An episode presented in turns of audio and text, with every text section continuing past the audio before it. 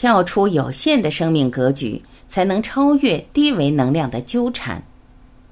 李爽，刘峰。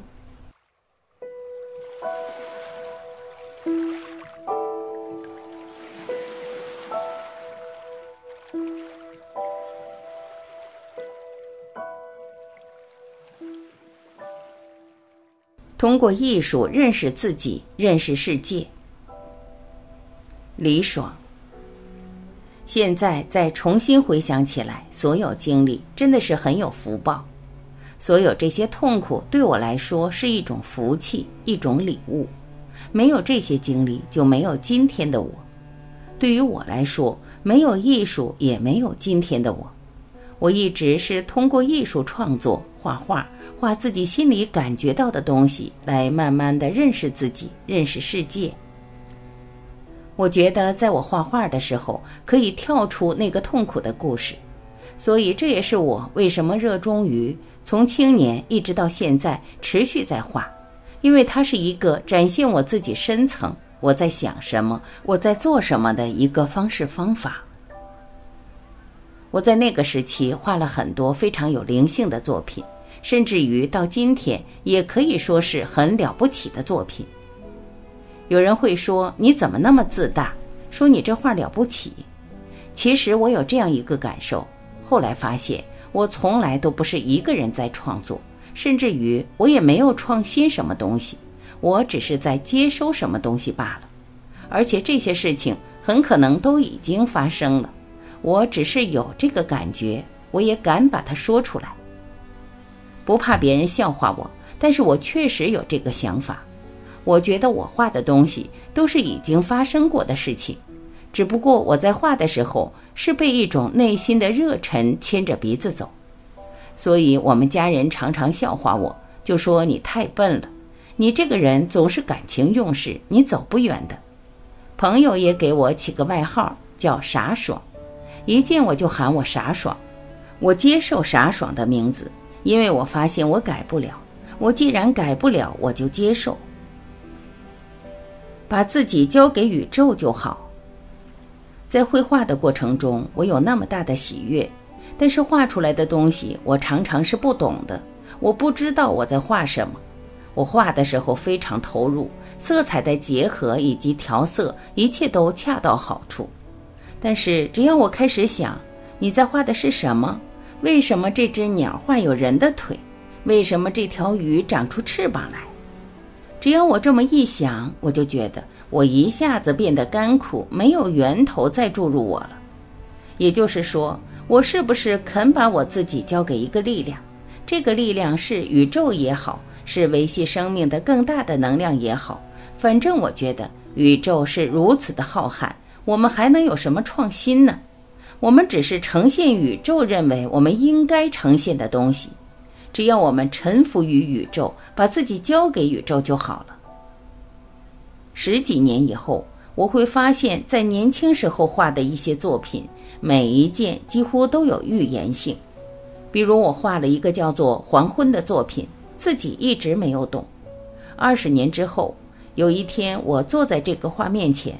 我一下子就懂了。我说：“你把你所要经历的所有事情已经事先都画出来了，但是当时你是无名的，你不知道。也正好是因为你不知道，你走进了那个经历，那个经历是你必须要经历的，他们是巨大的礼物。那个时候我还画了很多有意思的作品，比如说从一九八零年一直到一九八四年，我画了几百幅作品。”有一个叫“思想”的作品，我是把一个没有面孔的人放在一个太师椅上，后面是一片树林，树林上面的所有枝丫都是手，它们就紧紧地连在一起。我当时就觉得它应该叫思想，那么我就一直管这幅作品叫思想。今天我才恍然大悟，就是这样，思想就是一种互联网。所以这也证实了我们没有什么创新，我们的东西都是已经在浩瀚的宇宙中存有的东西。跳出有限生命格局，才能超越能量纠缠。刘峰，非常棒，李爽老师又进一步的讲了他跟艺术的这种内在关联。首先，当我们跳出来以后，会化解低层能量纠缠。其实也是因为李爽老师的经历，在世俗人眼里看是一个充满了冲突、充满了有理由去怨恨、去对立、去否定、去宣泄的这么一个生命经历。因为那些经历在那个时代里边确实是极端的一种表现，从某种意义上说，而且是被当时的整个时空的外显能量不能接受的一种状态。他本人也承受了很大的痛苦。但是，当一个人跳出来的时候，才发现这种痛苦的礼物给他生命的这种觉醒带来了多么难得的机遇。实际上，一个人当你跳出有限的生命格局的时候，你能够读懂，而且你能够释然那些你曾经无法超越的能量纠缠。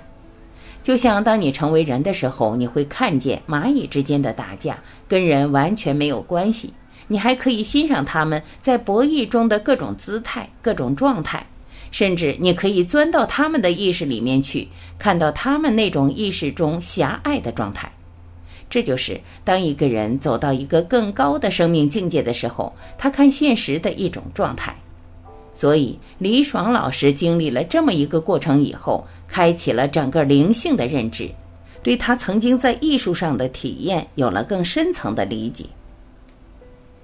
内在可以创造万有，他说从来都不是一个人在创作，他不是以相博相，不是用这个相来转化成另外一个相的概念，他只是在跟更大的时空能量关联。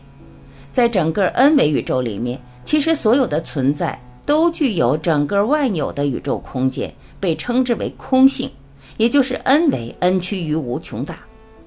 空性不是没有，它具备万有。只是它不止于有，当它不止于有的时候，它可以任意的呈现有，用来验证本自具足，而且那些有的呈现，完全是可以在每个人的内在创造出来的。当初李爽老师在早期创造生命的绘画作品，实际在那些当下，它是跟内在关联的，它是跟内在高维连通的。但是他的三维知识系统无法支持这种更丰富的信息能量的描述，所以他只是用自己的感受去表达了这种内在的能量属性。这个时候就牵扯到对一个作品的懂和不懂。对艺术作品怎样才算懂？我们一般人讲的懂是知识解读的局限。所以，你用知识去解读任何一个来自高维的艺术作品都是有限的。一个人去读任何这种灵性作品的时候，他只能按照自己所在的维度去懂，所以懂是个相对的。当一个作品的创作者全然的交付、完全的臣服于 N 维宇宙的时候，整个宇宙能量与其在创作的那一瞬间是一体的。这个时候，作品内涵的道就会通透地呈现在其整个作品的各个层次领悟上。所以，不同的人看到这个作品的时候，领悟到这个作品的内涵是不一样的。这个懂才是真正本质的。所以，李爽老师在讲到他的两幅作品《黄昏》和《思想》时，《黄昏》这个作品居然跟自己后来的生命经历完全对应。也就是说，在过去的时空点上，他其实已经感受到了他整个生命未来的走势了。但是在当时，他却不知道他画的是什么。为什么呢？因为那个时候他的整个生命的经历受三维知识限制的时候，他对所有事物的描述是无法圆满的。所以那个时候呈现的作品，他自己也不知道自己到底画的是什么。但内在的关联就投影出了那么一个深刻的、带有未来预知性的作品。为什么呢？因为你到了第四位。你是可以到任意到过去和未来的，四维对未来的这种范围，三维逻辑是没法描述的，而且是描述的人也不相信，所以不描述，就是把它藏于内在。但是当你经历的时候，你恍然大悟，也就是说，所有的艺术品其实都有它的高维属性，它的时空属性就是它的意境。不同的人看到的东西不一样。第二幅作品思想更有意思，他讲到这个人背后的这些树，树枝之间像一只一只手在连着，他解释成了互联网。我们现代人类的思想的一种关联性，其实背后更深层的意思是什么呢？是宇宙的全息，是宇宙空间的任何事物、任何的质点、系统质点空间，它们之间必然的连接。也就是说，宇宙中没有不可连接的系统，也没有不可连接的事物。我们在现实中以为风马牛不相干的两件事情，在整个宇宙系统里，你其实可以任意建构一个把它们紧密关联的系统。它实际要表达的是这种含义：与宇宙整体的互联性。当所有系统之间是无分别的，我们就不会执着用一个系统去评判其他的系统。但是我们反过来就可以用任何不同的系统。共同验证它们的共同指向，共同究竟的本质是相同的。寻找到他们相同的本质，我们才回到了本源，才回到了整个宇宙的投影源本源。这就是求同尊异，到归同了异，最终到无同无异。这是这部作品的思想作用。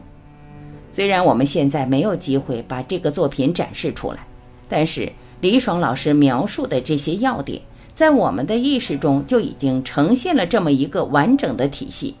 这个体系就是宇宙的统一性。不同的人看到的东西不一样，有的人看到的是一种想象，有的人看到的是一种表达的内涵。比如像互联网，李爽老师看到了这思想和思想之间的完整关联，虽然表象上无序。但你一定能找到它的内在规律。